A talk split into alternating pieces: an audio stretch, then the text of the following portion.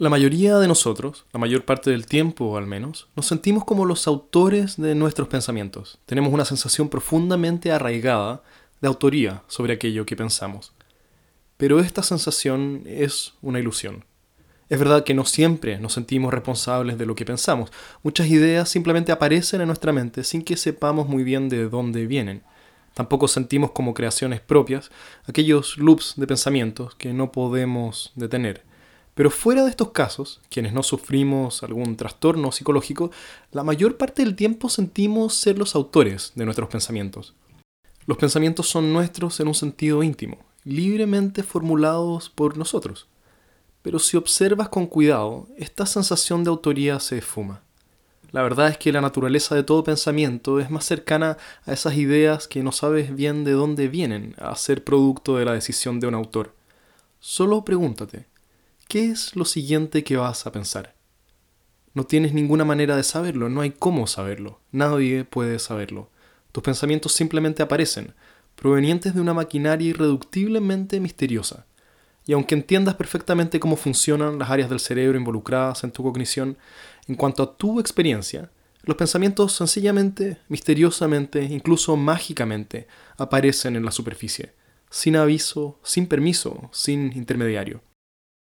Saber qué vas a pensar a continuación significaría pensar tus pensamientos antes de pensarlos. Y por supuesto esto no tiene sentido.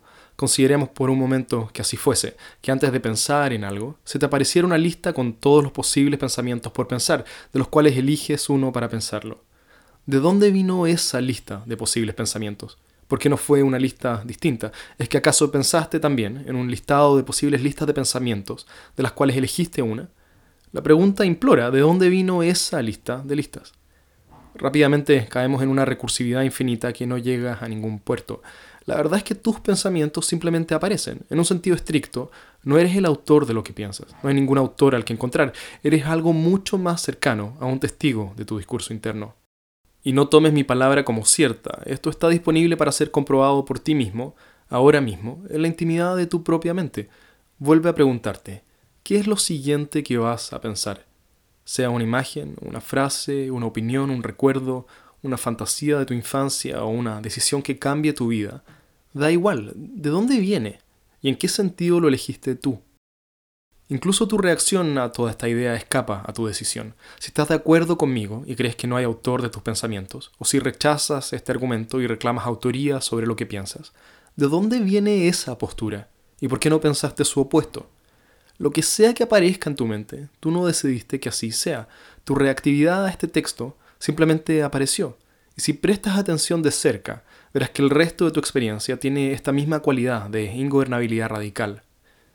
Esto no es decir que no podamos cambiar el contenido de nuestros pensamientos con decisiones como voy a pensar en positivo o la siguiente hora la dedicaré a aprender alemán o con cualquier otra decisión de las que hacemos cientos y miles durante nuestros días. Y es increíblemente provechoso que seamos capaces de hacer esto. Queremos domar nuestra atención, queremos pensamientos positivos, queremos buenas decisiones y una voluntad robusta. Pero cuando miras de cerca tus pensamientos y decisiones, son tan misteriosos e inaccesibles como si hubieses pensado su opuesto. Voy a pensar en negativo o no quiero aprender alemán. Y tan misteriosos como el siguiente pensamiento que pienses ahora. ¿Qué es lo siguiente que vas a pensar? Esto tampoco es decir que no hay diferencia entre aquello que decidimos voluntariamente y aquello que no, ni que subjetivamente no notemos esa diferencia. Es distinto cuando un martillo golpea tu rodilla y tu pierna se extiende por reflejo a cuando decides levantar tu pierna por tu cuenta. El argumento aquí es que si observas de cerca tu decisión consciente por levantar tu pierna, tampoco encontrarás a un autor de esa decisión. Ambos movimientos, producto de un reflejo o de un pensamiento previo, son meras apariciones en la conciencia para los que ningún autor fue requerido. La sensación de autoría sobre nuestros pensamientos no corresponde a lo que imaginamos. No hay un agente independiente dirigiendo lo que pensamos desde la torre de control de nuestra mente.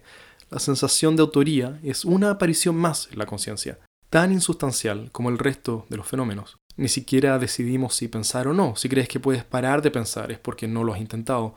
Comprobarlo es fácil. Siéntate cinco minutos en silencio, haciendo tu mejor esfuerzo por no pensar el resultado será inevitable, ser testigo de una cascada incontrolable de frases e imágenes que por más que intentes no podrás reprimir. Lo que sea que pienses a continuación simplemente aparecerá. Por extraño que parezca, en un sentido último, eres tan dueño de lo siguiente que pienses como de lo siguiente que yo diga aquí. Si este contenido te resulta interesante, suscríbete a mi canal de Spotify para recibir notificaciones cuando tenga nuevo contenido por compartir. Y si te gustaría ayudarme, puedes recomendarme a tus amigos y seguirme en mis redes sociales. Todas las ayudas en difusión serán profundamente agradecidas. Como siempre, gracias por tu tiempo y hasta la próxima.